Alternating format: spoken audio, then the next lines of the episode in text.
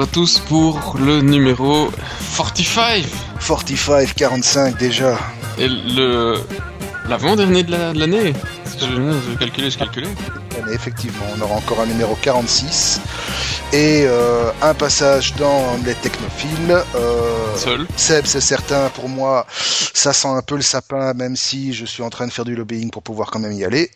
Mais euh, voilà, donc vous aurez encore la joie immense de nous entendre deux fois d'ici la fin de l'année, et puis vous serez tranquille jusqu'au 1er janvier de l'année prochaine.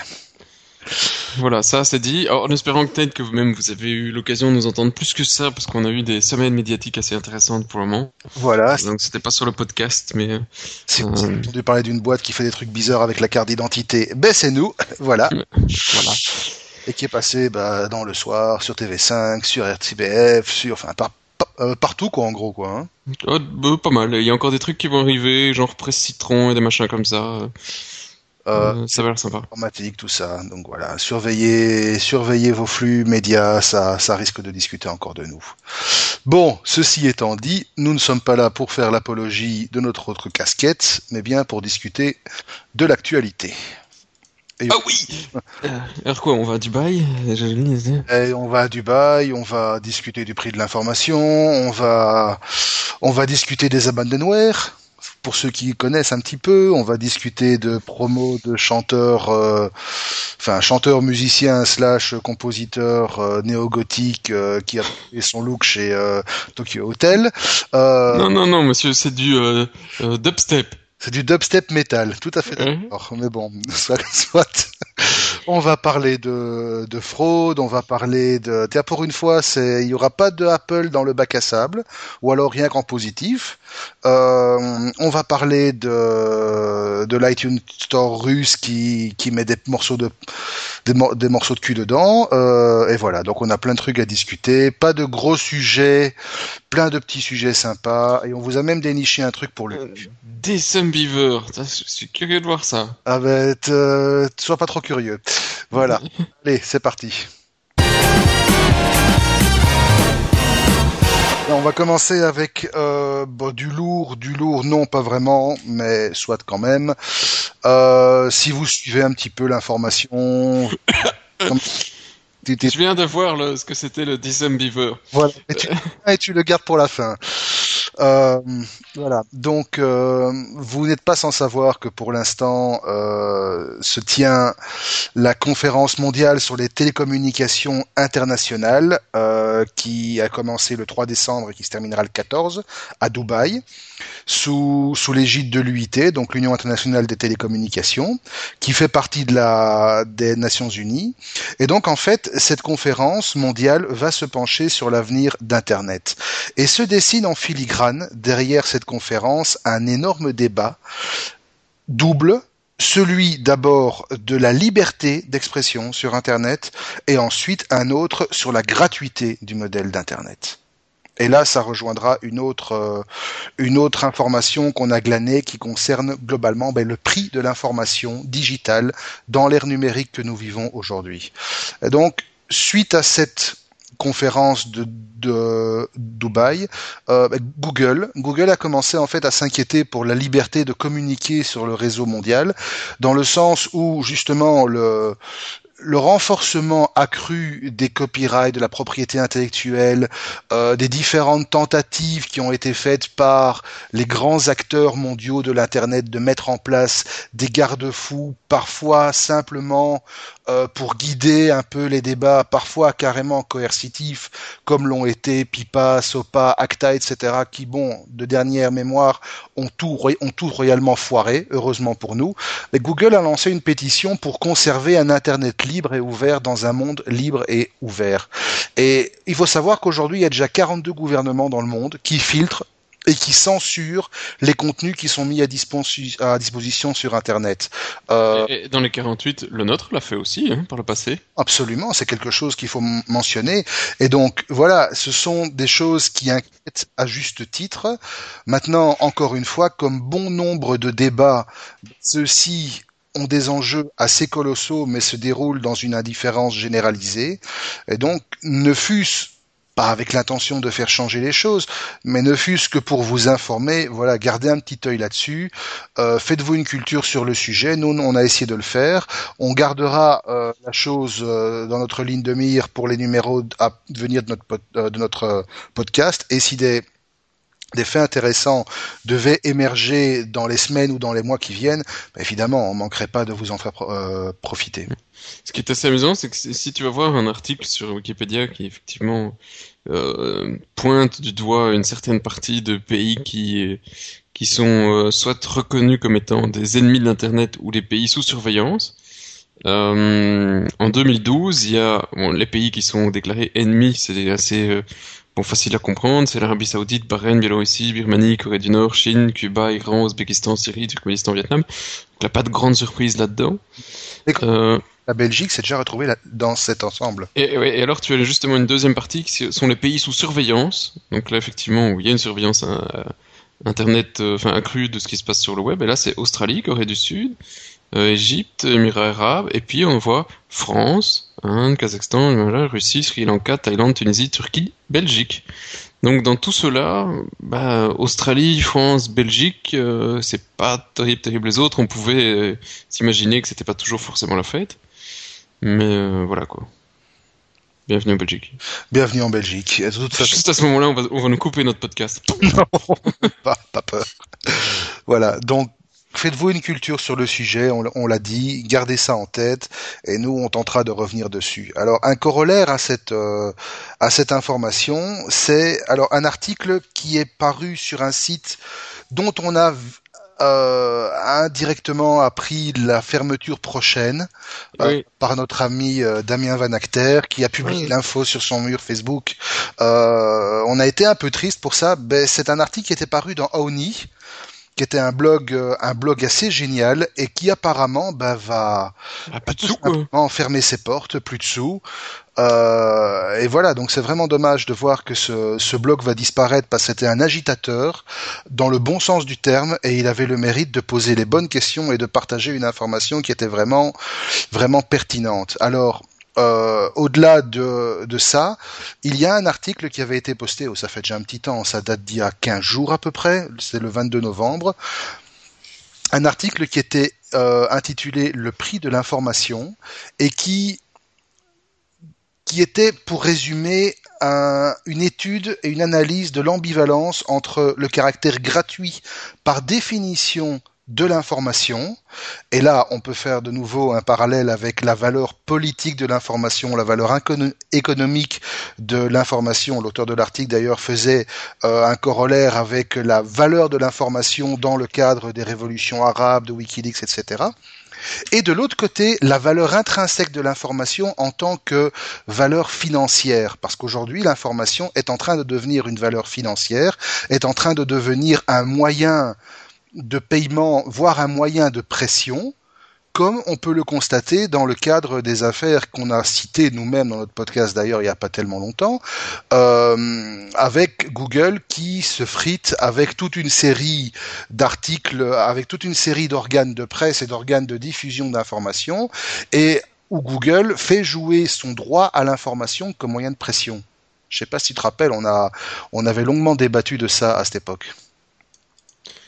Euh, fin d'année, je me rappelle que moyennement, mais je suppose qu'on a dit des choses intéressantes. Voilà. J'espère. Donc on vous conseille vivement de lire cet article dont on vous a mis de liens euh, dans les liens du podcast. Faites-le rapidement. Mais c'est pas c'est pas récent hein, le fait que la news, l'info soit de plus en plus euh, purement mercantile. Ça me rappelle déjà il y a au moins 4 ou 5 ans où AOL était reconnu et quelques autres grosses euh, trucs de news américains, euh, ils monitoraient tout ce qui se disait sur le web pour non pas poster des articles en fonction de ce qui se passe réellement dans la vie, mais en fonction de ce que les gens recherchent pour pouvoir avoir euh, générer des revenus publicitaires. Mm-hmm. Donc euh, bon ouais, voilà, c'est des choses qui existent depuis euh, certainement beaucoup plus longtemps que ce qu'on pense.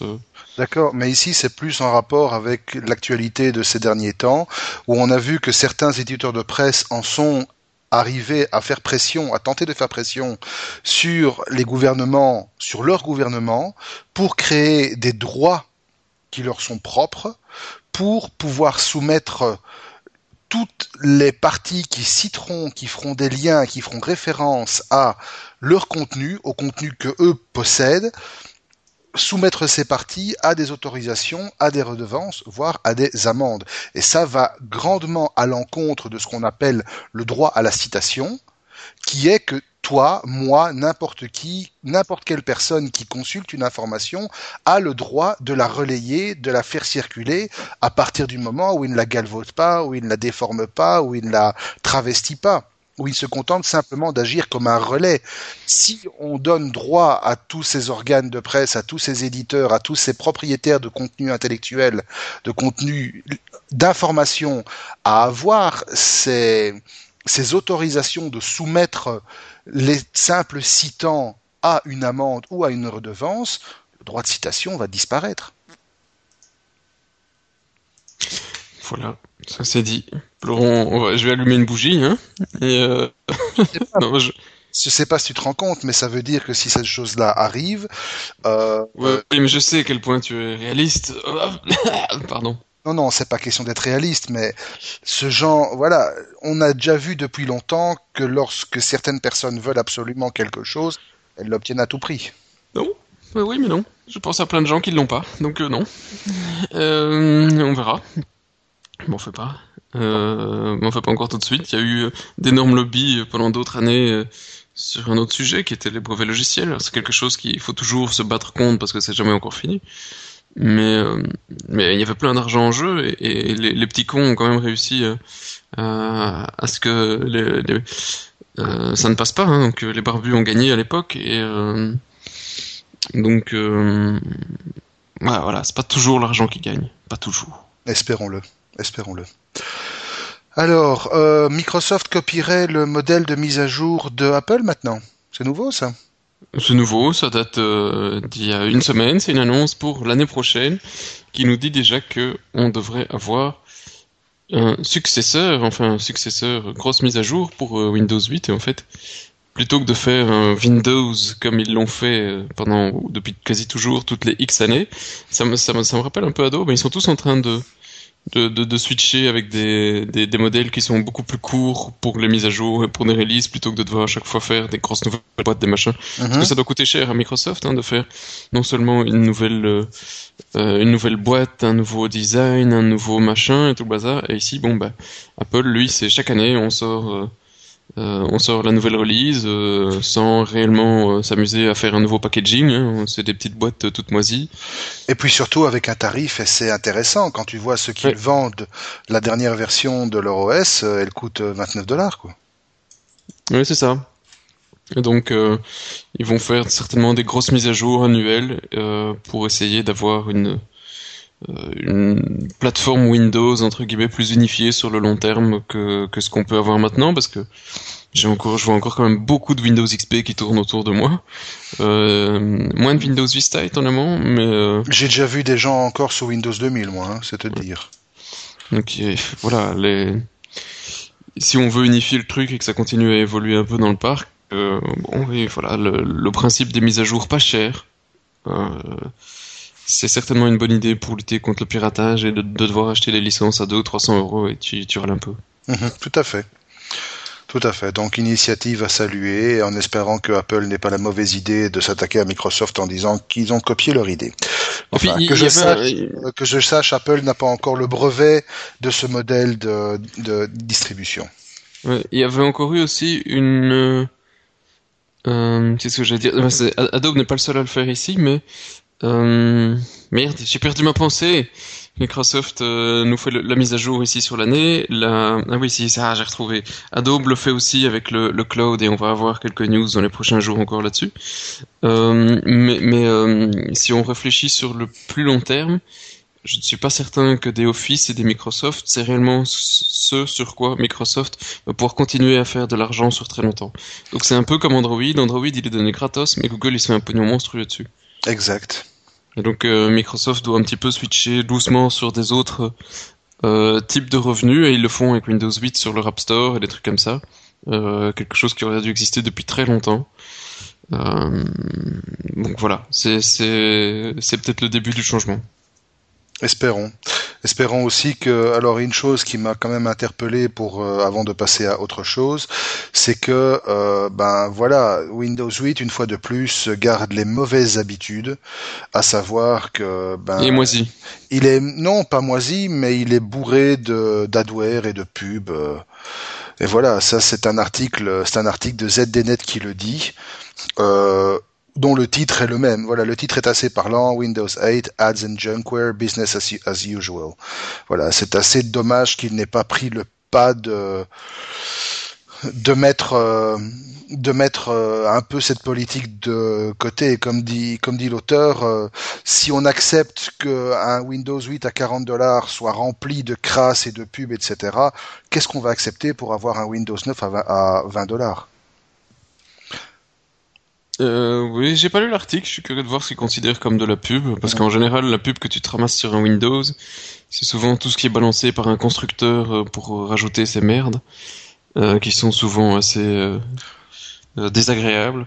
Euh, à part certains constructeurs, la plupart des autres trucs, c'est souvent euh, ça te bouffe ton CPU, ta machine, ta RAM, tout ce que tu veux, mais ça ne t'ajoute pas vraiment un bon service. Mais par contre, c'est surtout des pubs faites par Microsoft à tout bout de champ pour vanter ses produits, ses services, son cloud, son machin, son bidule, et, et qui te tue l'expérience utilisateur plus qu'autre chose. Bah, désolé, mais quand j'allume mon iPad la première fois, il me dit aussi. la première fois, pas à tout bout de champ. Euh, je suis mitigé. Hein. Ils poussent quand même aussi beaucoup leur technologie. Et ce qui est normal, c'est que c'est là-dessus qu'ils peuvent faire du pognon après. C'est sur le service. Et ils ont plus intérêt à, ce que tu payes 5 euros tous les mois pour un SkyDrive plutôt qu'une fois 50 euros pour ton Windows. Mm c'est beaucoup mieux pour les actionnaires. Ouais, mais c'est moins bon pour l'expérience utilisateur. Enfin, Peut-être que c'est la nouvelle méthode euh, marketing, justement, on en parle. Peut-être que ça a quelque chose à voir avec ce que HTC appelle le marketing 2.0, qui est, eh ben, grosso modo, on n'en sait rien, sinon qu'ils ont engagé un, tout nouveau monsieur marketing qui s'appelle Benjamin O pour gérer le marketing 2.0. Maintenant, ce que le marketing 2.0 c'est, ben, grosso modo, on n'en sait rien, quoi. Oui, euh, bon, euh, apparemment, le très résumé, c'est ça doit augmenter la reconnaissance de la marque et le, pour que effectivement les gens pensent plus à HTC quand ils vont acheter leur téléphone. Il y en a un nouveau d'ailleurs qui vient d'être annoncé. Euh, euh oui, effectivement, le M7, mais on en parle, on en parle dans la partie Android. Ah, magnifique. C'est une surprise qui nous prépare et on viendra dessus. Parce que en, tant que marketing 2.0, il n'y a pas que les, la tech qui, euh, qui s'y met, il y a aussi les, artistes. Et là, il y a déjà eu quelques exemples par le passé. Euh, et ici, je suis tombé par hasard sur un où c'était sur c'était sur TechCrunch et un article qui m'a euh, un article, un artiste qui m'arrive d'écouter. Euh, ouais, les Jones, tout ça. Euh, Moi, ça m'arrive de l'écouter aussi, euh, surtout que parfois il tombe dans des bons mashups, donc pourquoi pas. Mais oui, il avait fait des bons trucs avec Korn ici. C'est comme ça que je l'avais découvert et c'était j'étais assez. Son nom, hein. Oui, c'est Skrillex, il n'y a pas de honte. Voilà, exactement. Pour ceux qui connaissent pas, oh, vous prenez, euh, oh, vous prenez du, vous prenez du Linkin Park, vous mélangez ça avec du, avec du Daft Punk et, et vous avez un bon truc qui dépote bien. Voilà. Et vous, vous prenez un, un, sample de 10 secondes, vous le répétez pendant 2 minutes et de temps en temps vous changez un peu le rythme. C'est ça un peu le, truc. C'est du dubstep, c'est du dubstep métal effectivement, mais c'est pas mal. C'est, c'est, c'est encore assez écoutable. Et, donc, les gars, plutôt qu'à l'époque, on avait, euh, on se battait sur les, les super pochettes. Je sais pas si tu te souviens. Si, si, si, si, Il y avait ça sur le CD, mais après, euh, sur le, le 33 tours, mais après, ça arrivait sur le CD. Il y avait des Guns qui faisaient des trucs mais magnifiques. Il y avait les Guns, il y avait chose, il y avait Iron Maiden qui faisait des pochettes tombées par terre. Euh, la pochette de Number of the Beast, moi je me rappelle, c'est un truc collector que j'ai encore quelque part. Hein. Ça, ce 33, je l'ai, je l'ai, je l'ai gardé comme, euh, comme une vraie relique, quoi. Mais tout ça n'existe plus. Euh, en tout cas, beaucoup moins. Euh, c'est moins ce qui fait triper les jeunes et donc euh, c'est mal barré pour effectivement tous ceux qui visent un public jeune. Et donc maintenant, c'est euh, créer des petits jeux sur le web, des expériences, des euh, jeux flash, des sites où il y a un petit peu de d'interaction pour effectivement essayer de créer une, communauté et une expérience autour d'un nouveau, un nouveau titre et un nouvel album pour que voilà, vous soyez intéressé d'aller un peu plus loin et au final d'acheter le titre. Euh, faut pas se leurrer. Et, euh, ici, par exemple, Skrillex, c'est euh, un petit jeu qu'il faut faire effectivement pour réussir à avoir droit à un petit euh, preview de 30 secondes d'un futur titre qui vont sortir. Et, euh, et le fait d'avoir passé 5 ou 10 minutes pour réussir à l'avoir, euh, tu, vois, tu, tu, as quelque chose psychologiquement. Voilà, tu es attiré. Enfin, tu, tu, as ramé pour l'avoir, tu le veux, tu l'aimes. Tu as ramé pour l'avoir. Et puis bon, il faut dire que simplement le jeu en lui-même, parce qu'il s'agit d'un petit jeu un peu à la Zelda, euh, mais pixelisé à mort, pourri. Euh. Mais le concept est franchement assez sympa et, et, le but est atteint parce que le morceau qu'on veut vous faire découvrir a été utilisé en partie pour faire la bande pour faire la bande sonore du jeu et vous sortez du jeu avec l'envie de d'en savoir plus quoi. Ouais. Donc ça marche et puis c'est sympa. Et c'est pas le premier, hein, comme tu disais, c'est les justement euh, d'autres euh, groupes du genre comme Rain Mandon, Linkin Park euh, ou Daft Punk ou autres qui ont déjà fait des expériences similaires et qui et qui font évidemment beaucoup parler d'eux. Ouais.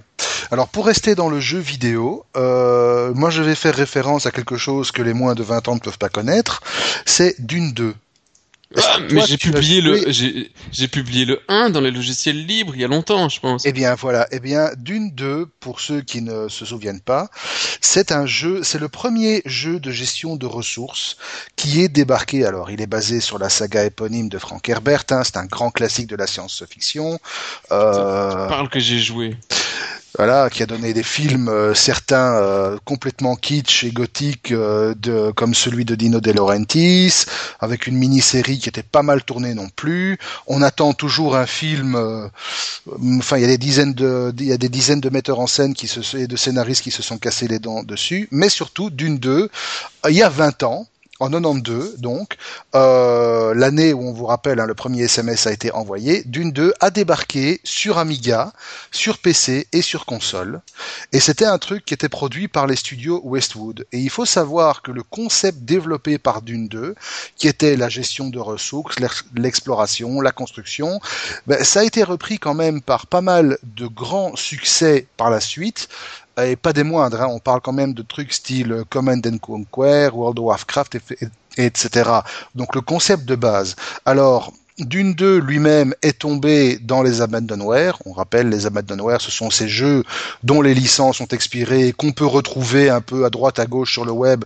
Bon, certains sont encore des petits relents d'illégalité, mais on peut trouver des petits trésors quand on cherche un petit peu, et de manière tout à fait légale. Mais ici, il y a des, des petits gars qui ont décidé, ont décidé d'en faire un portage open source qui porte le nom de Open Dune via un dépôt GitHub et la version est disponible online et avec exactement le même feeling que le jeu original. Alors moi j'ai jeté un petit coup d'œil dessus, je me suis pris une monumentale claque de nostalgie. Franchement, si vous avez mis vos mains sur Dune 2 à l'époque, allez-y, vous allez pleurer des larmes de bonheur parce que tout le jeu est là, franchement. Oui, Petite mais précision, je veux dire, ça euh, passe oui. Voilà, je c'est tester sur Firefox. C'est dur, hein. Ah, non, il faut le tester sous Chrome idéalement, quoi. Voilà quoi. Ça, Mais voilà, grand, ça, ça euh, pique un peu les yeux. ça pique un peu les yeux quand on connaît l'étalon des jeux actuels, mais Euh, c'est bien preuve que la qualité des jeux à l'époque ne se mesurait pas, et le concept encore aujourd'hui, je suis sûr qu'ils arriveraient à me scotcher des nuits entières, quoi. Ça- mais c'est ça, c'est pas la taille. Euh, Non, c'est pas la taille qui fait, c'est la qualité, monsieur. C'est la manière dont on, dont on s'en, dont on s'en, s'en- s'en sert. Alors, un par contre où la taille compte, ben c'est Yahoo. Yahoo, où là, franchement, les Mexicains, ils vont pas leur faire plaisir parce qu'un tribunal mexicain vient de le condamner Yahoo à une amende de 2,7 milliards de dollars. Euh, C'est une info qui vient de chez nous, d'informaticiens. Euh, et c'est suite aux plaintes émises par deux petites boîtes américaines euh, dont personne n'a jamais apparemment entendu parler et dont le monde entier se contrefout éperdu, éperdument. Et euh, voilà, donc Yahoo, Yahoo va peut-être regretter d'avoir offert un iPhone 5 à chacun de ses employés. je, je suis déjà sur le suivant en train d'essayer le. Oui, il y a un gros truc qu'il faut, il y a un gros XPI qu'il faut télécharger. J'avoue, je l'ai pas encore essayé non plus. Je suis en cours. Mais en fait, grosso modo, vous avez certainement dû lire dans les mois qui viennent, dans les mois qui viennent de s'écouler, que Firefox avait décidé de se mettre à l'OS mobile aussi. Et euh, l'éditeur vient de sortir une première version de son OS, Firefox OS, que l'on peut tester dans votre browser, dans son browser, sous la forme d'un bon gros XPI que vous installez pour votre navigateur favori. Euh, on l'a pas encore fait, apparemment, vu le silence, Seb est en train de cliquer frénétiquement pour le mettre en route. Oui, je suis euh, presque réussi à, télécharger. Alors après, si j'ai plus la liste du podcast, bon bah c'est normal, c'est qu'elle était sur Firefox. Ah. c'est con ça. Et qui redémarre plus. Donc si je vous quitte là maintenant, tant pis. Pas parce Chrome quelque part, je suppose. Oui, on va essayer de retrouver Chrome, mais en attendant, effectivement, euh, bah, Firefox il redémarre pas. Donc, euh, je. Ah L'installer, Firefox Stimulator, stopped, running. Et j'ai juste un écran blanc qui me dit rien du tout. Heureusement qu'il y a un gros preview. Ah non, il m'ouvre une fenêtre. Putain, mais pourquoi ils ont fait ça dans Firefox? Une preview release, c'est pour tester l'environnement, je suppose. À terme, c'est un truc qui va tourner en natif. Chine ça rame sa mère. Ça rame sa mère grave, quoi, j'imagine. Ça rame sa mère et euh, alors j'ai j'ai un écran juste noir avec un gros bouton home en dessous et euh, et voilà. Et j'arrive à le débloquer, mais je sais pas trop comment. Ok, ben on va laisser, euh, on va laisser. Ah, j'ai débloqué. Par contre, il est 1h36,1336. Je n'étais pas très bien compris.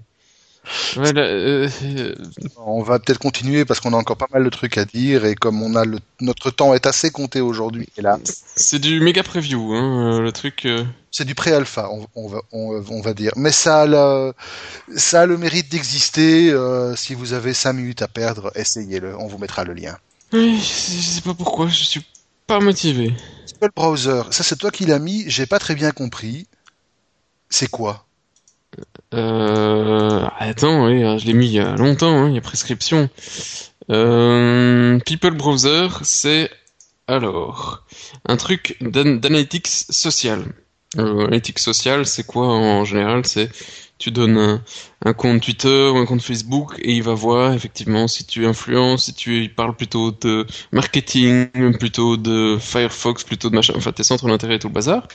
Et euh, pour pouvoir créer les tendances sur euh, euh, donc sur les réseaux sociaux et de savoir dire ce, qui, ce sur quoi on est en train de parler, ce tu vois les, tendances, les mouvements, etc. actuels, hein? eh bien Twitter à l'époque donnait accès à tout le contenu pour pouvoir effectivement avoir accès à, aux data et faire un peu de crunch et de, de dire voilà ça c'est les trucs de ce qui se passe maintenant. Uh-huh. Et euh, du jour au lendemain, Twitter qui est quand même en train de se refermer comme une huître a dit euh, aux gars de People Browser ben euh, allez vous faire foutre. Maintenant vous n'aurez plus à droit qu'à un petit morceau, un petit subset et puis pour le reste tant pis ça c'est pour nous.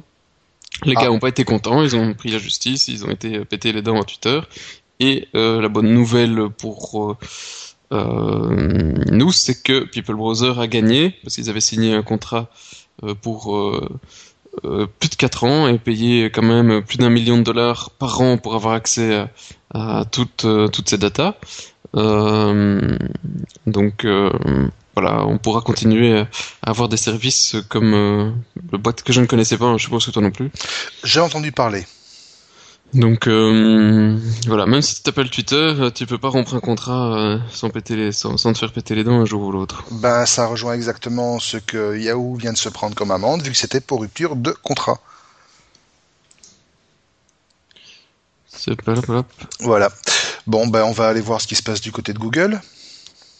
Bah oui. avec une première nouvelle qui devrait te faire plaisir à savoir que le revenu par application pour Android est en train de, enfin, à basculer maintenant et se passe, grandit plus rapidement, évolue plus rapidement chez Android que pour Apple. Bon, c'est point étonnant, il commence à y avoir de plus en plus d'utilisateurs. Ben oui. Et des belles applications aussi. Ouais, on ne paye pas qu'elle est moche Non. Bah, faut croire que non. Donc voilà. Euh, si bah, vous voulez, bah oui, il n'y a pas de raison. Hein. Si vous voulez, euh, Si vous voulez faire des sous, euh, apparemment, ça évolue plus vite et ça paye mieux chez Google, chez Android que chez, que chez Apple. C'est étrange parce que. Oh, pardon les gars, mais je suis crevé.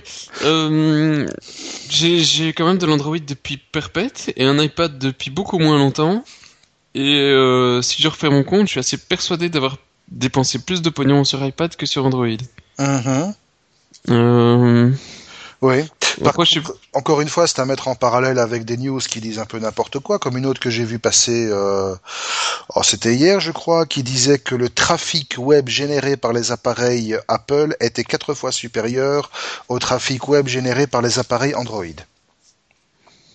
Encore une fois, les chiffres, on leur fait dire un peu ce qu'on veut. hein. Ouais, ça va dépendre du site. S'ils ont pris le site d'Apple, euh, bon, c'est sûr. Voilà.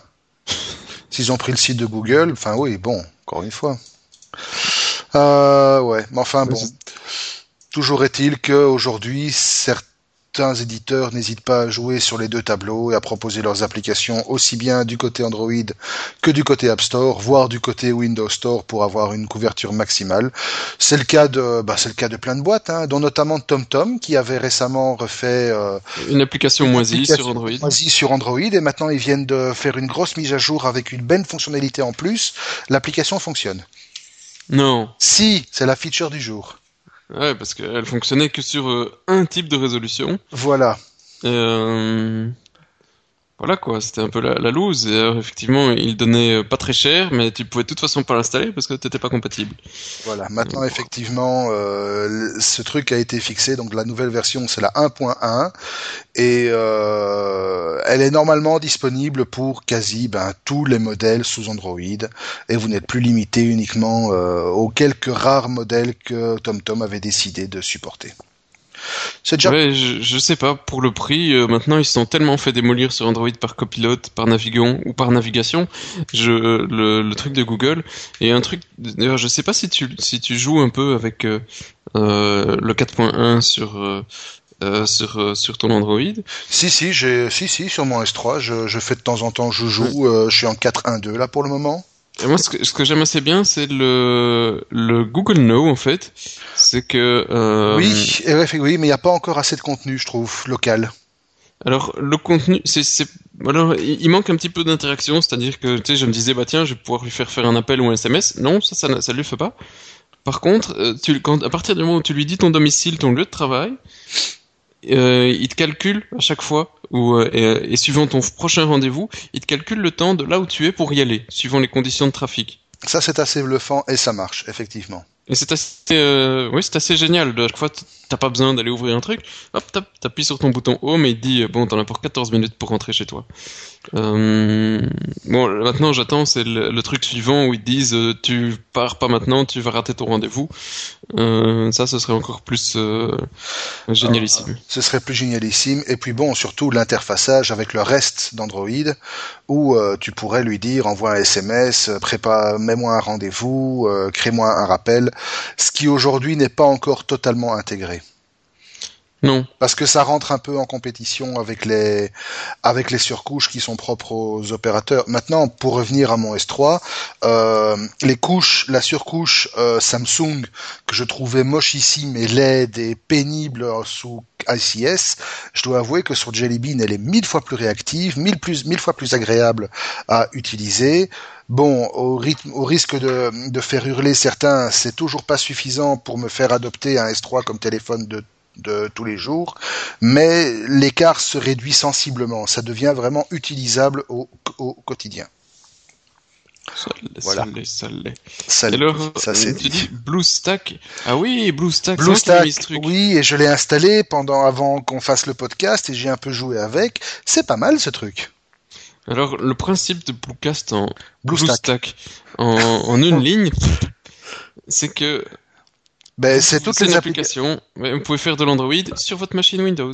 Ou Pas sur magique. votre euh, alors non seulement sur machine Windows, mais ils ont maintenant une version qui permet d'utiliser BlueStack sur Windows RT.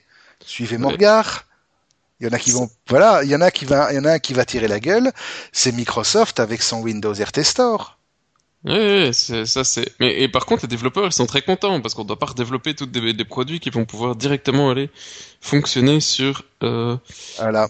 euh, sur Windows, euh, sur la plateforme Windows, sans devoir se casser le cul. Euh... Concrètement, ben, ça marche très bien. Vous installez... En fait, c'est un émulateur ARM, quoi. Hein. C'est un émulateur ARM. Alors, donc, je l'ai installé, je l'ai mis en place. L'installation bah, prend 2-3 minutes. Euh, il installe pas mal de trucs quand même, apparemment. Et puis, vous vous retrouvez devant un truc qui est lancé en full screen. On peut le mettre en mode fenêtré, il n'y a pas de souci. Euh, une sorte de mini App Store light, mais qui vous donne accès à l'App Store complet via une surcouche. Euh, donc à l'Android Market complet via une petite surcouche euh, la possibilité, d'après ce que j'ai pu comprendre, de lui faire bouffer des APK custom. Euh, j'ai pas encore testé, ce sera à confirmer. Mais surtout, vous avez 750 000 applications de l'Android Market à votre disposition. Ça tourne euh, en bêta sur Windows, avec parfois le petit bémol qu'on n'utilise pas forcément euh, une interface Android comme on utilise un PC. Ça veut dire que parfois il y a des mouvements qu'il faut faire à la souris qui sont beaucoup moins naturels que lorsqu'on doit les faire à la main. Mais ça se fait quand même. Euh, le clavier est parfaitement supporté. Clavier belge un peu moins, clavier français oui. Donc vous aurez deux trois touches qu'il faudra surveiller quand vous tapez des trucs.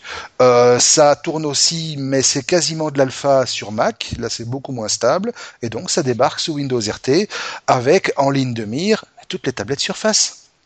Mais alors après, je sais pas sur quel code ils sont basés, parce que euh, en fait, si tu développes pour Android, tu dois savoir que quand tu utilises Eclipse, euh, tu as un simulateur, euh, mais le simulateur n'est pas un bête truc comme iOS qui n'est pas réellement l'OS. Ici, c'est euh, euh, réellement Android qui tourne, donc tu le vois booter pendant une petite minute et tout le bazar, et donc tu as un vrai Android qui tourne à 100% euh, déjà avec euh, des, des, choses comme Eclipse. Et tu pouvais avoir accès au market et tout le bazar. Ici, ils ont fait l'effort de séparer tout ça de l'espace développeur pour en faire un vrai faux Android Phone sur ton, ton Windows.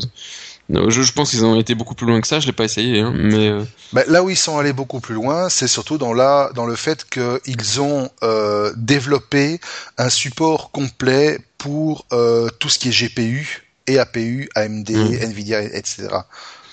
Donc de meilleures performances. Parce que c'est vrai que l'émulateur. Euh, voilà, il succède un peu des ours, quoi. Mais non, ça se fait, ça se fait. Effectivement, bah, ça vous permettra, entre autres, hein, d'avoir Flipboard sur votre PC, d'avoir euh, bah, toute la toute la saga Angry Bird, les six versions sur votre PC. C'est voilà, c'est pas mal. Alors évidemment, il y a un accès web derrière, donc ça vous permet, si vous avez un logiciel que vous utilisez tout le temps sur Android, comme Agenda pour prendre des notes, etc., de pouvoir récupérer les informations sur votre PC. C'est pas mal non plus. Il y a plein il y a plein de débouchés sur un truc comme ça. Oui, ça, ça c'est sympa. C'est sympa. Je l'installe pas aujourd'hui, mais c'est sympa. C'est sympa. Non, tu as déjà, tu as déjà installé le Firefox OS, ça suffit pour aujourd'hui. Oui, ma machine est en train de souffrir. Alors HTC, ben tiens, t'en parlais, je te le laisse celui-là, le nouveau HTC. Mais euh, j'ai découvert ça hier, euh, quelques jours après tout le monde, hein, voilà, euh, les vieilles news. Mais HTC nous débarquerait avec un HTC M7 pour l'année prochaine, euh, premier euh, trimestre, donc c'est quand même assez assez récent, enfin assez proche. Et euh, il serait en train de construire de 4 à 5 millions d'exemplaires, donc euh, ils sont ils, sont assez sûrs de leur succès.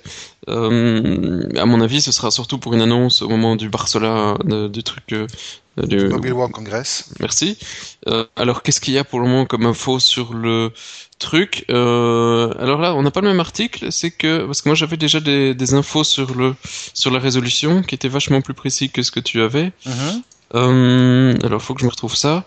Mais c'était, euh, c'était au moins du Full HD, si je me rappelle bien. C'est du euh, Full HD, c'est du 1080. C'est du 1080 en LCD3, en Super LCD3. Ouais. Euh, alors, ils avaient l'air d'être revenus sur euh, l'idée de remettre des cartes euh, mémoire, ce qu'ils mhm. avaient supprimé au, au, grand dam de certains. Et moi, je trouvais pas ça forcément un mauvais, mauvaise chose étant donné que euh, le, le, truc est beaucoup plus solide, t'as plus de trucs à enlever, machin, t'as juste un endroit pour mettre ta SIM, tout pas, voilà, de toute façon 64 Go t'étais largement assez. Euh, l'écran 5 pouces, un quad-core pour pas changer, un 13 mégapixels pour l'appareil photo, euh, Je Bon, voilà, euh, je vois pas ce qu'il y a. Enfin, il y avait NFC, tout le bazar. En dehors d'avoir explosé la résolution, euh, à moins qu'ils aient fait un, truc euh, exceptionnel sur la batterie ou quelque chose d'autre que je n'ai pas euh, encore euh, compris, ça reste assez fort proche de ce qu'ils ont sorti cette année-ci, quoi. Ouais, mais il y a une, il y a une dimension stratégique derrière qui n'est pas forcément évidente quand tu lis les articles tels quels, mais il y a un truc qui est sorti sur 3g.co.uk petit article du 6 décembre, alors je ne sais pas si c'est vrai ou pas, mais apparemment le M7 serait le flagship, serait en compétition en tout cas avec le futur Galaxy S4 pour être le flagship de Keyline, qui sera Android 5. Voilà. Hmm. Et donc, euh, ce serait peut-être pour ça que HTC est en train d'en mouliner euh, à la chaîne et d'en construire des quantités astronomiques. Euh, tu diras tout, tu diras tout. Peut-être qu'alors, effectivement, si on ne doit pas attendre trois ans pour avoir la mise à jour d'Android, parce que ça, c'est assez casse-couille. Peut-être que. Peut-être que le M7 sera le téléphone phare comme le Nexus de LG, comme le nouveau Nexus LG et celui du 4.2. Peut-être que le M7 sera le téléphone Google pour ah. euh, voilà, on sait jamais. Hein. Ah peut-être alors peut-être. voilà, bah, la suite des événements euh, en février au Mobile World Congress 2013. Euh, on est parti chez Apple, hein, je pense. Sinon, on s'en sortira pas. On est parti chez Apple. Avec un chiffre qui fâche pour commencer, c'est un chiffre d'un milliard de dollars de fraude. Un courtier un courtier américain qui a été arrêté pour avoir euh, engendré un milliard, enfin pas un milliard, mais des centaines de millions de pertes pour la, maison de courtage qu'il employait. Et le gars, bah, tout simplement, il a acheté des actions Apple sans rien dire à personne et et voilà quoi, il a perdu des gros sous. Pas bien. Oh, c'est mal. Pas bien, pas bien, tout ça. Euh, rien de tout, voilà. Honnêtement, c'est parce qu'il fallait bien trouver quelque chose à dire sur Apple, parce que pour l'instant, il n'y a pas grand chose qui se passe. Mais si, il y a des euh, choses qui se passent, mais c'est pas grâce à eux, c'est l'application YouTube. Je sais pas si tu l'as essayé, moi j'ai trouvé très sympa. Si, si, je l'ai essayé sur iPad et elle est vraiment très sympa. Effectivement, elle réagit beaucoup plus vite que l'ancienne application. Elle est beaucoup plus complète surtout. Non, non, elle est vraiment très bien. Rien à, rien à, rien à redire. J'étais déjà utilisateur de la version iPhone depuis pas mal de temps et là je suis content de voir que la même qualité débarque sur iPad. elle est vraiment bien. Euh, et la nouvelle version Gmail aussi est très bien. Bon, bref, ils ont, ils ont, ils bien turbiné. On n'attend plus que la version Google Maps et euh, je pense qu'ils pourront faire du très bon boulot. Et, ils ont compris, contrairement à Apple et contrairement à Microsoft, que eux, leur succès est dans leurs applications et les services qu'ils vont faire tourner autour. Et pour cela, ils doivent être agnostiques de toute plateforme. Même s'ils ont Android, ils doivent mettre ça partout. Exact. Tu peux dire ce que tu veux. Non, non, ils ont fait du beau truc. Ils sont beaucoup plus, euh, ils pensent beaucoup plus long terme que j'ai juste un petit regret sur la version Android, sur la version euh, iPad et iPhone de, Gmail. Euh, mais bon, ça c'est c'est moi, ce n'est que moi. Mais il manque toujours, je trouve, une fonction de une fonction de batch où on peut effacer tous ces mails en la fois, où on peut les classer tous à la fois, parce que devoir les sélectionner un à un quand c'est la fin de la journée et que tu en as 450, c'est un peu. Oui. Alors j'ai eu le même problème sur l'iPad. Maintenant, il reste. Euh, je... Bon, je m'en suis pris euh, plus d'un millier et je regarde mon inbox et je me demande comment je vais les supprimer. Ben voilà, c'est ben, si tu as un iPad euh, pas trop récent, tu peux le jailbreaker. Il y a des il y a des extensions très sympas qui permettent euh, qui permettent d'ajouter des fonctions à l'application mail native, notamment AllMail qui permet d'ajouter toute une série de fonctions batch. Euh... Ben non, euh, il est pas jailbreaké, il le sera pas. Il y a, y a même pas un vrai bon client mail en dehors de client mail. Il y en a un, c'est Sparrow, mais Sparrow ayant été racheté par Google pour être intégré dans Gmail, Sparrow a été tué sur iOS. Et c'est le bah. seul qui était vraiment alternatif, et voilà. Euh, sinon, ben, en gros, on a fait le tour d'Apple. On va aller voir ce qui se passe dans le bac à sable. Alors, une société dont on parle rarement, même carrément jamais, parce que chez nous en Belgique, elle n'a absolument aucun débouché, c'est Netflix. Netflix, petite boîte, enfin petite boîte, pas petite boîte, pas si petite boîte que ça, boîte très connue outre-Atlantique euh, pour fournir euh, des services de VOD, qui se trouve dans la ligne de mire de la SEC, le gendarme financier américain, parce que le patron de Netflix aurait posté de manière publique sur son mur Facebook des affirmations ou des allégations qui ont eu pour résultat de hausser artificiellement le cours de l'action. C'est un, un, peu euh, délicat hein, comme euh, discussion. Est-ce que Facebook est considéré comme euh, un moyen de euh, de publication suffisant ou pas par rapport à une presse release? Parce que c'est ça que le, le mec qui se défend, il dit oui mais on doit faire tout ce qu'on dit doit être sur une, via une presse release. Donc rappelle-moi de ne jamais vouloir aller en bourse, c'est quand même un peu chiant de ne pouvoir jamais rien annoncer. donc le mec il dit moi à partir du moment où on fait quelque chose sur public sur Facebook c'est suffisamment public parce qu'il y a quand même 200 000 personnes qui sont au courant. Il dit ça pour moi, je trouve que c'est very public. Ah, very very. Hein, very very public. Il dit donc on, ne, considère pas avoir effectivement euh, trompé euh, les investisseurs qui n'auraient pas eu accès aux informations et donc euh, il y a tout un débat qui va qui vont devoir avoir avec la SEC pour voir si effectivement le fait de publier des choses sur Facebook ou Twitter est-ce que c'est suffisant par rapport à une, une coupure de presse qui forcément n'est pas plus lu qu'un sujet sur Facebook. Non, mais étant donné que Facebook et Twitter deviennent des organes de presse à part entière, euh, il y a qu'à voir, encore une fois, on revient dans le cadre des révolutions arabes, euh, toute l'information qui a transité par Twitter et par Facebook et qui a été reprise texto sans aucune adaptation par 90% des organes de presse dans le monde. Euh, voilà quoi. Euh, ah, j'ai perdu ma souris, elle va revenir. Voilà, c'est le toujours euh, le vilain le vilain Firefox OS qui t'a fait perdre ta souris? Non, non, là je vais je vais pleurnicher une minute, c'est que il y a une dizaine de jours, euh, mon SSD a décidé de se faire acquérir. Les SSD, je trouve que c'est vraiment l'avenir euh, des services après-vente. Je sais pas, les miens ils tournent toujours très bien. ouais, bah tiens. ils ont euh, sur des serveurs, ils ont tenu moins d'un an ici sur euh, une bécane, elle a tenu bah, deux ans. Mais oui, c'est mon disque euh, classique sur lequel il y avait le, Windows et et, même pas le swap, hein, donc j'y allais même pas comme une brute. Et donc il est décédé et donc je suis repassé en full laptop parce que j'en ai marre, j'avais plus envie de remonter une machine ni de la réparer. Donc ça va, c'est bon, ça dégage, j'en ai marre. Euh, et, donc sur le laptop, je suis avec un, un display externe parce que j'ai besoin de beaucoup d'écran pour travailler, tu le sais. Ouais. Et, euh, et apparemment, depuis que j'ai mis ce driver, une fois toutes les demi-heures ou toutes les heures, euh, j'ai tout qui devient noir une seconde, puis ça se remet. Et pendant ce temps-là, j'ai perdu ma souris et mes écrans. C'est assez frustrant.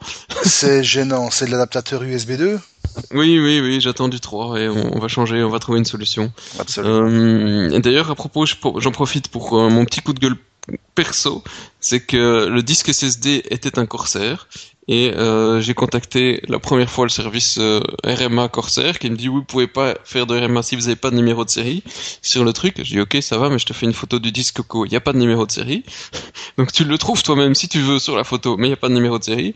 Ils m'ont répondu un mail où je devais mais alors répondre à une cinquantaine de questions de euh, quand je l'ai acheté, à quoi je l'ai utilisé, quel était mon OS, si je l'ai essayé sur un autre câble, sur un autre PC, sur un autre.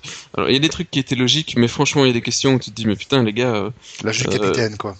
Oui, l'âge du capitaine, et ils espèrent réellement que tu sois à un certain moment découragé pour ne pas le remplacer, parce que tu te dis merde, je vais passer deux heures à répondre à ton mail. Et, et donc ça fait presque huit jours que j'ai répondu, j'ai pas de nouvelles. À mon avis, le RMA ce sera dans mon cul, il reviendra jamais. Donc euh, je vais dire. CZ, c'est bien. Les gars de Crucial, euh, Crucial, c'est pas Corsair, Crucial, euh, Crucial. Crucial, euh, pas chapeau, quoi. Mais parce que Corsair, euh, moi j'ai toujours mes deux Corsair Performance, mon P120 et mon P240 qui tournent, qui tournent depuis le premier jour, vu qu'on a monté nos tours en même temps on les a achetés en même temps, on les a montés en même temps.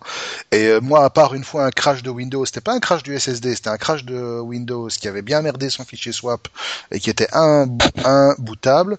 Sinon, euh, les miens, ils tournent sans aucun problème et et voilà quoi, je touche du bois, euh, je fais des backups quasi quotidiens, mais je te touche du bois, ça tourne encore. Donc crucial, si vous m'entendez, voilà quoi. Voilà. Voilà. Alors, on avait dit qu'on parlerait d'Apple dans le bac à sable. Ben oui, on va en parler brièvement parce que ils ont décidé, surprise, de s'allier avec Google. Alors pas pour euh, partir en guerre ou en croisade contre euh, les autres euh, constructeurs, non, ici c'est pour pouvoir réussir à remporter à deux le portefeuille de brevets de Kodak. On se rappelle que Kodak est mort. Est mort, qu'ils ont un, un, portefeuille de brevets qui est évalué à plusieurs centaines de millions de dollars, vu que pour l'instant euh, on parle d'une valeur initiale quand même qui tourne aux alentours des 830 millions de dollars pour euh, pour euh, les premières offres. Alors Kodak prétend pouvoir en obtenir entre 2,2 et 2,6 milliards. Et donc Google et Apple ont décidé de se tenir les coups des franches et de faire joujou ensemble pour réussir à obtenir ce portefeuille de 1100 brevets portant tous sur l'imagerie informatique, dont certains ont des débouchés dans les domaines les plus divers. Hein. Il y a certains brevets qui sont utilisés euh, dans l'imagerie médicale, d'autres qui sont utilisés par la NASA pour euh, les télescopes et des trucs comme ça. Donc vous voyez que ça va bien au-delà de la petite photo de vacances. Voilà. Voilà. Euh, et alors, un, par contre, chez qui ça va pas des masses, c'est Groupon. Qu'est-ce qu'ils nous font, Groupon? Ah, Il y a toute une histoire. Euh, c'est euh, une, longue analyse de nouveau de chez TechCrunch où c'est un peu. c'est pas le patron qui est le méchant, parce que c'est seulement grâce au patron qu'ils réussissent à garder une partie des employés. Mais il y a un problème de climat dans le truc et donc euh, les, euh, les, les, les, cerveaux se cassent euh, dans les 2, 3, 4 mois dans lesquels ils sont arrivés. et donc ça, ça pose quelques soucis à la boîte à partir du moment où tu n'as plus de cerveau. c'est pas la fête. Mais non seulement et ça pose des problèmes à la boîte dans le moment, à partir du moment où tu n'as plus le cerveau. Ici, c'est dans le cadre d'une boîte qui s'appelle Adku, qui est une petite boîte qui avait été achetée par Groupon dans, avec toute une série d'autres pour un prix qui était à peu près de 10 millions de dollars, avec notamment les trois fondateurs de Adku, euh, qui était censé rejoindre les équipes de Groupon et mettre en place toute une série de nouveaux euh, systèmes et gérer notamment l'intégration de leur plateforme qui était, si je me rappelle bien, c'était de l'analytics euh, et du data crunching pour Groupon. et eh ben dans les trois mois, effectivement, mais pas dans les dans les dans les deux mois, les, trois, les trois mecs se sont cassés et les trois en fait apparemment ont accepté un boulot chez Square, la boîte qui fait du paiement. Euh, avec les petits bitonniers pour iPad et pour iPhone. Euh, et d'une manière beaucoup plus euh, beaucoup plus générale, il faut remarquer que depuis son introduction en bourse, l'action de Groupon, elle se casse la gueule, mais elle a perdu dix fois sa, sa valeur, quoi. Oui, il faut se dire que dans toutes ces boîtes, il y en a quand même qui vont crever. Hein. Et ici, on a, ils pointent pas réellement le, en partant le, doigt vers quelqu'un en particulier, mais juste que dans le groupe, euh, c'est trop de bureaucratie, pas assez de euh, innovation. Voilà, pas assez d'innovation. On laisse pas la place au talent et à la, technologie, alors que c'est pourtant des, des endroits à Silicon Valley où tu es censé être au top de ça au niveau mondial. Donc, euh, il doit y avoir une certaine frustration de la part de ces gars et ils sont tous pareils. Ouais, exactement. Euh, je suis en train de lire l'article en diagonale et effectivement, l'une des critiques qui revient le plus souvent, c'est beaucoup trop de bureaucratie. Les choses vont beaucoup trop lentement, ce qui justement dans un business où il faut évoluer très vite est certainement euh, un énorme, euh, un énorme handicap. Bon, si on parlait un peu de cul maintenant. On va d'abord aller voir ce qui se passe au niveau des chiens écrasés, mais il y a du cul dedans aussi. Justement. Ah là là. J'aimerais bien habiter en Russie, moi. Pour, il y a certains moments. Parce qu'en Russie, quand Apple vous sort l'iTunes, il y a du cul dedans. Il y a des films de cul au catalogue. Alors on connaît la pruderie et la pudibonderie légendaire d'Apple. Euh, on se rappelle que Steve Jobs de son vivant avait dit euh, si vous voulez des films de boules euh, sur votre ordinateur, bah, allez les regarder sur Android. Chez moi, jamais. Bah, toujours est-il que dans les quelques heures qui ont suivi le lancement de l'iTunes russe, le truc s'est fait hacker et on a retrouvé alors en page d'accueil avec promo, ben voilà des films vachement pour adultes. Ils sont forts les Russes. Ils sont forts les Russes quand même quoi. Non c'est c'est chouette. C'est chouette. Euh, ce qui est moins chouette, par contre, apparemment, surtout si vous êtes une femme, c'est si vous avez été vu sur des photos, sur Facebook plus précisément, lors de soirées, portant deux fois de suite la même tenue. La loose La loose totale, c'est le nouveau phénomène de société sur Facebook, c'est la honte totale d'être vu deux fois de suite avec la même tenue. Alors franchement, à quoi ça tient? Ah là là, franchement, n'importe quoi. Euh, L'autre Euh. loose, c'est c'est quoi? Il n'y a pas de lecteur DVD dans Windows 8 Et non, encore une fois, on avait eu, on, on connaissait le problème sous Windows XP, on connaissait le problème sous Windows Vista, on avait connu le problème avec les premières versions de Windows 7. Et ben Microsoft a toujours pas appris, surtout qu'ici ils ont retiré le Media Center même de la version Ultimate. Il n'y a toujours pas de codec fourni en standard pour regarder un DVD avec Windows 8. Il faut passer soit par VLC, soit par Gunplayer, Ouais, c'est parce Soit que ça, ça, doit leur coûter une licence. Hein. Mais oui, maintenant, la licence, ça coûte peut-être. Oui, la licence, c'est le coût de rajouter Windows Media Center, qui lui possède son codec de lecture DVD, dans la version Ultimate. Non, même là, en version Ultimate, il faut la rajouter, et c'est un surcoût de 9,95$. Franchement, quoi. Alors, quand on sait qu'il y a des logiciels gratuits, VLC c'est gratuit, Gunplayer c'est gratuit, Gunplayer n'est pas illégal et Media Player n'est pas illégal. Ça permet de regarder du DVD, même les dernières les dernières euh, les dernières nightlists de VLC permettent de regarder du, du Blu-ray Pirate pirate. Même pas peur. Ouais. Ouais, en attendant euh, en attendant, il y en a qui ont toujours pas compris la différence entre reply et reply, to all. Voilà. Ça se passe dans une université américaine. Et un petit jeune qui a reçu un message euh, sur la déduction des droits d'inscription, la déduction fiscale des droits d'inscription dans l'université ou un truc comme ça, ou le fait de savoir s'ils pouvaient recevoir leurs documents fiscaux par email.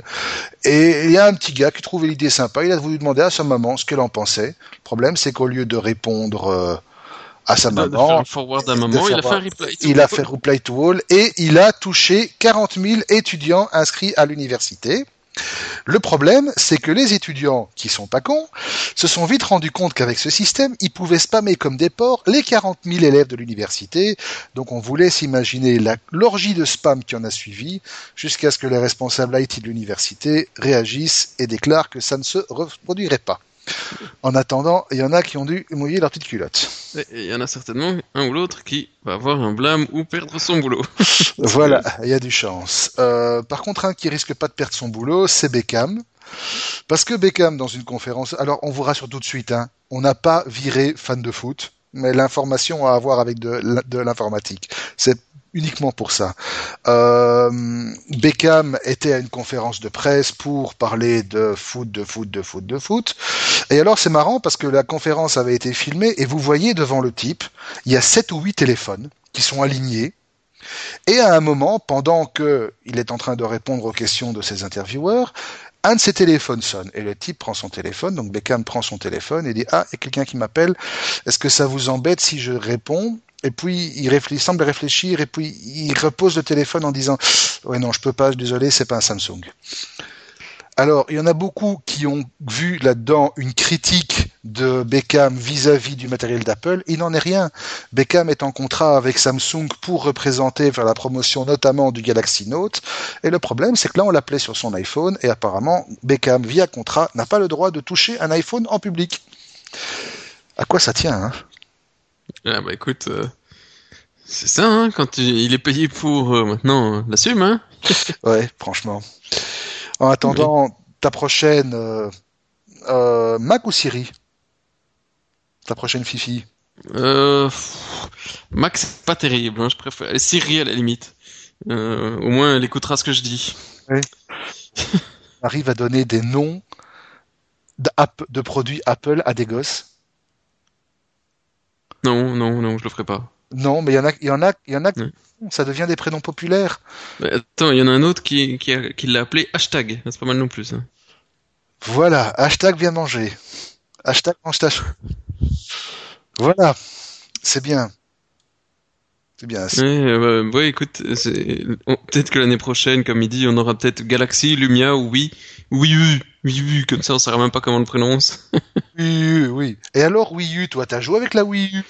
Ah oui, j'ai joué avec la Wii U. Et euh, hmm, comment dire?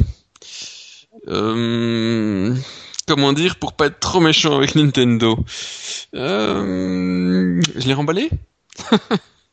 D'accord. C'est carrément? Écoute, euh, bon d'abord elle était en prêt, donc c'était pas effectivement à moi qu'elle était destinée, mais j'ai joué 2-3 heures avec Madame, parce que c'est quand même de nouveau censé être une console familiale, et euh, on s'est fait chier. D'accord. Euh, royalement chier. On a essayé, on avait pourtant une vingtaine de jeux, hein, donc c'est pas ça. On avait plein de jeux à essayer. Euh, on a essayé des trucs euh, assez classiques comme le Super Mario et tout le bazar. Le graphisme, euh, je veux dire, c'était équivalent à Nintendo 64. Hein, donc euh, je sais pas pourquoi ils ont changé. Ils, ils pouvaient faire ce type de graphisme sur la Wii. Euh, c'était vraiment lamentable. Enfin lamentable. Euh, c'est toujours la même chose, quoi. C'est le petit, euh, le petit plombier et, euh, les gros champignons. Il y a rien de euh, d'excitant à ça. Et le fait de jouer à deux avec euh, la grosse tablette, tu permets juste de pouvoir rajouter des, des blocs pour l'aider à sauter à un autre endroit. Alors c'est amusant une minute, mais après tu te dis un peu, c'est what the fuck quoi. Moi je vais jouer aussi, je vais aussi aller chercher les champignons. Ah non non tu peux pas sur la grosse tablette, tu peux juste mettre des petits trucs pour qu'ils puissent sauter. Et puis euh, surtout, euh, sur la grosse tablette, tu peux en mettre qu'une seule par Wii U. tu peux mettre qu'une seule, et ouais, tu dois ressortir tes, tes autres euh, vieilles manettes Wii, et là tu peux jouer avec. On a essayé d'autres trucs, hein, les jeux qui sont fournis d'office de, de base et autres. On a essayé les lapins crétins. Euh, pff, je sais pas, on était peut-être pas de bonne humeur, mais la sauce a pas pris, on s'est royalement fait chier, on a remballé, on se dit euh, bon bah tant qu'il n'y a pas des vrais jeux euh, intéressants comme des euh, euh, comme ce qu'on pouvait avoir sur PlayStation avec Little Big Planet, où là on est réellement tombé en, amour avec ce jeu. C'est le seul où ma femme et moi on l'a terminé, le 1 et le 2. Euh, quand, tant qu'ils n'ont pas des trucs comme ça, où réellement t'as t'as un, intérêt ou quelque chose d'innovant euh, qui apporte quelque chose à, à cette euh, au jeu en groupe, bah moi je, je serais pas convaincu. Et pourtant en, tant que jeu euh, de société, je suis certain que l'utilisation de la tablette peut faire beaucoup de choses. hein. J'avais déjà dit la dernière fois, on a joué un peu à Uno. Euh, avec la tablette, ça a quelque chose.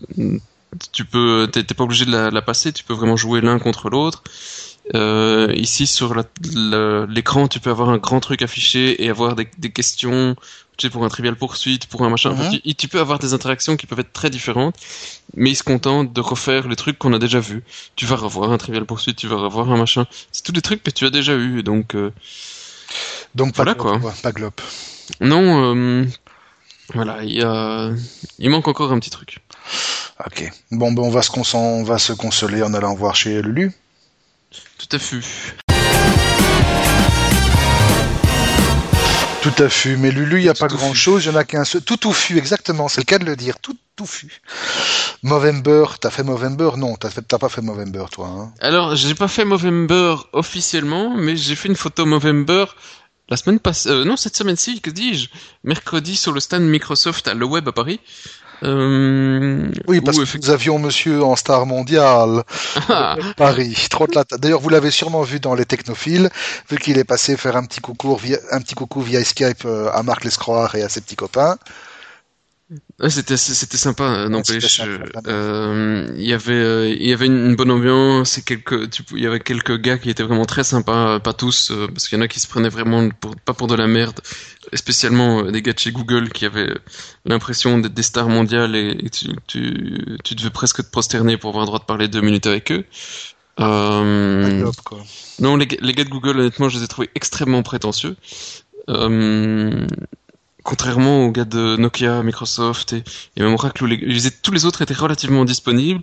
Sauf Google, ils avaient leur truc en, haut de tout le monde, leur petit étage à eux. Et, euh, je sais pas. c'est c'est- soit c'est parce que c'était les Français, soit parce que c'était- c'était des, des employés Google, mais euh, j'ai pas apprécié. Euh, bref, passons sur le truc. Et il y avait effectivement un stand Microsoft où tu pouvais te faire une petite photo avec une fausse moustache pour pour Movember qui était quand même déjà en Assez- décembre. voilà, exactement. Mais donc après Movember, qui, on le rappelle, était un mouvement initié par euh, une, euh, une organisation américaine qui lutte pour euh, la conscientisation et la sensibilisation aux problèmes de santé propres, enfin typiquement masculin, style cancer du côlon, cancer de la prostate, etc., et qui consiste à arborer une belle moustache pendant le mois de novembre. Ben, il y a Decem Beaver qui vient de sortir en réaction. Alors Decem Beaver, Decem December bien sûr, et Beaver, Si vous avez jamais fait de la recherche de films de boules, je crois que vous n'aurez aucun souci à imaginer ce dont on parle. Non, il ne s'agit pas de coller une image de castor sur votre tronche pendant le mois de décembre. Vu que ça ne parle qu'aux femmes. En gros, ben voilà, les femmes ont décidé que pendant Non, le non, mois horrible, de horrible. novembre, elles arrêteront de se de s'épiler le beaver. Voilà. C'est assez horrible. On va bouffer des poils dans tous les sens. C'est dégueulasse. Oui, mais alors là, je suis euh, curieux de savoir si on va avoir des sites où on va avoir euh, Voilà. toutes les plus belles moustaches de décembre. euh. Les plus beaux beavers de, de- de décembre. Voilà, exactement. Ouais, Euh, effectivement. Comme dit l'article, une perspective qui ne réjouit pas du tout leurs copains. Je plus sois. je- j'attends de voir effectivement. euh. Oui, pour l'instant, si on fait December sur Google, ça retourne rien. J'espère qu'on aura du retour pour pouvoir faire preuve Ouais. de rigueur journalistique. Si, oui, si vous en trouvez, euh, n'hésitez pas. Partagez podcast.informaticien.be. Évitez de la poster sur notre page Facebook, qu'on se fasse pas jeter. Euh, mais voilà. Déjà qu'on frôle l'interdit avec des photos d'hommes nus. Ah, voilà. Ça, c'est dit. Bon, ben, Ouais. on a terminé. On peut retourner à une vie normale. Euh, presque, on peut retourner au Saint-Nicolas, au machin, au gosse malade. et- Et voilà. Concours, machin, comme d'habitude. Oui, concours, concours Vas-y, concours. Je pense que je l'ai lancé le dernier il y a pas longtemps. Je suis pas fou. Si concours Guardians, Rise of the Guardians sur PS3 qui est avant la fin de l'année, donc il vous reste quand même encore presque trois semaines. Euh, il vous Euh, faut. non, non, il reste une semaine parce que le 21 c'est la fin du monde. On le, on le rapp- Ah non, c'est vrai, ils ont dit qu'ils s'étaient gourés dans la lecture du calendrier Maya. C'était 2036 maintenant. Ah, bah, ça va. On peut plus faire confiance à personne, quoi. C'est incroyable. Eh ben alors si c'est pas pour la fin d'année, euh, si c'est pas pour la fin du monde cette fois-ci, vous pourrez aller jusqu'à la fin de l'année Voilà. et nous faire un petit truc dans la neige, ce qui a déjà été fait euh, par Tutu. Euh, tu l'auras voulu qu'on salue. Euh, et en gros, il faut faire un, un petit logo informaticien ou un pas ou pas, pas spécialement qu'un logo, mais un bonhomme de neige geek. C'est pas trop difficile, quoi. Voilà, exactement. Euh, Bon, c'est peut-être plus facile pour ceux qui ont de la neige, mais euh, on en a eu à chaque fois les week-ends. Il y a moyen, ça prend, c'est sympa avec les gosses. et- Bah, il reneige ce soir apparemment, donc c'est Voilà. le moment, c'est l'instant. Sinon, ben effectivement, comme on vous l'a dit, il y aura encore un numéro, le numéro 46 d'ici la fin de l'année, si on survit au fait tout ça. Euh, normalement, Sébastien, pour sûr, se retrouvera le 20 chez les technophiles pour le dernier numéro de l'année. Euh, moi, je ferai des pieds et des mains pour pouvoir y être aussi, mais j'ai des obligations de père responsable qui risquent de me retenir, mais je ne désespère pas de pouvoir négocier ça. Et sinon, ben, d'ici là, ben, mesdames, messieurs, euh, nous vous Mesdemoiselles aussi. Un excellent week-end et vous pouvez Bonne reprendre, vous pouvez reprendre une activité normale, comme disait l'autre. Allez, à la prochaine. À la prochaine, ciao les potos.